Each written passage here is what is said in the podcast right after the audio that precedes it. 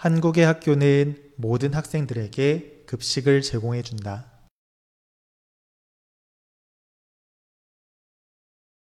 한국의 학교는 모든 학생들에게 급식을 제공해 준다. 영양사 선생님이 균형 있는 영양을 고려하여 식단표를 작성한다.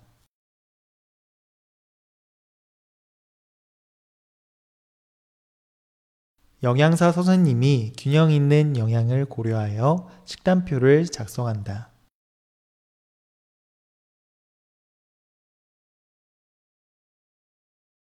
한국에서는 고등학교까지 무상급식이 이루어지고 있으며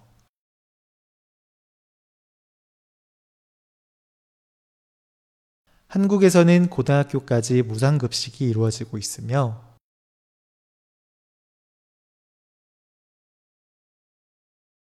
대한민국에서 시행되고 있는 보편적 복지의 대표적 사례이다.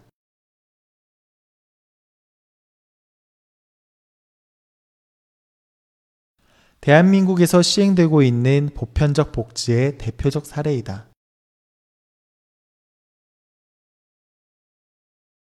야간 자율학습이 있는 고등학교의 경우는 저녁까지 급식으로 제공된다.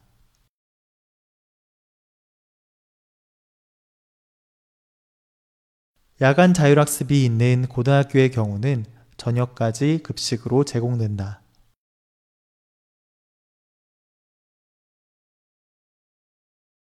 한국의 학교는 모든 학생들에게 급식을 제공해 준다.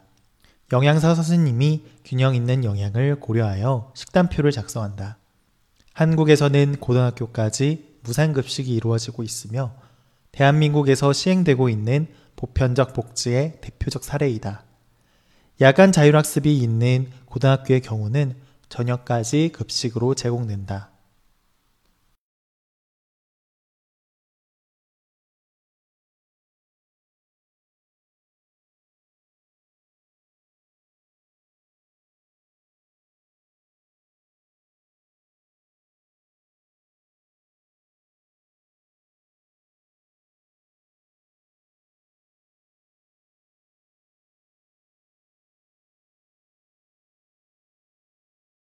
한국의 학교는 모든 학생들에게 급식을 제공해 준다. 영양사 선생님이 균형 있는 영양을 고려하여 식단표를 작성한다. 한국에서는 고등학교까지 무상급식이 이루어지고 있으며 대한민국에서 시행되고 있는 보편적 복지의 대표적 사례이다. 야간 자율학습이 있는 고등학교의 경우는 저녁까지 급식으로 제공된다.